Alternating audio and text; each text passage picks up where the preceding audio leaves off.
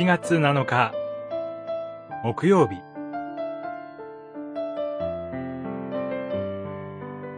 御言葉が読まれ聞かれる礼拝。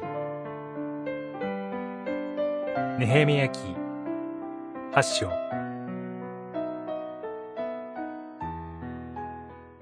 エズラは人々より高いところにいたので皆が見守る中でその書を開いた。彼が書を開くと、民は皆立ち上がった。八章、五節。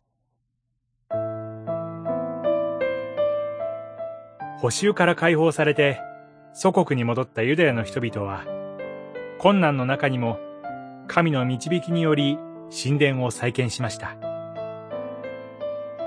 さらにネヘミヤ記には、エルサレムの城壁が再建され、第七の月に感謝の礼拝が行われた様子が記されています。人々は、水の門の前にある広場に集まり、一人の人のようになりました。悲観した人々の心が一つとされている姿が示されています。人々は、祭司エズラに、モーセの立法の書を持ってくるように求めました。夜明けから正午まで。エズラはそれを、人々に読み聞かせました。旧約聖書の創世記から新明記だと思われます。人々は皆、その立法の書の朗読に耳を傾けました。この時、エズラは、皆からよく見えるように、木の段の上に立ちました。立法の書が朗読されると、人々は立ち上がりました。エズラが神を称えると、人々は、アーメン、アーメン、と昭和して、ひざまずいて神を礼拝しました。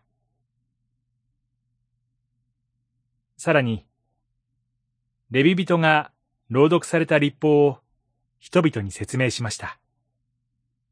それは、聴衆から見える位置での立法の書の朗読と翻訳と解説です。ここに私たちの教会の礼拝の原型があります。人々は、御言葉を聞いて礼拝したのです。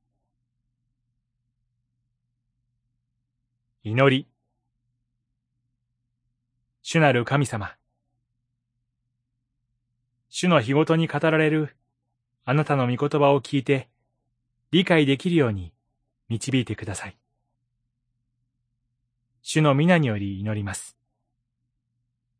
アーメン。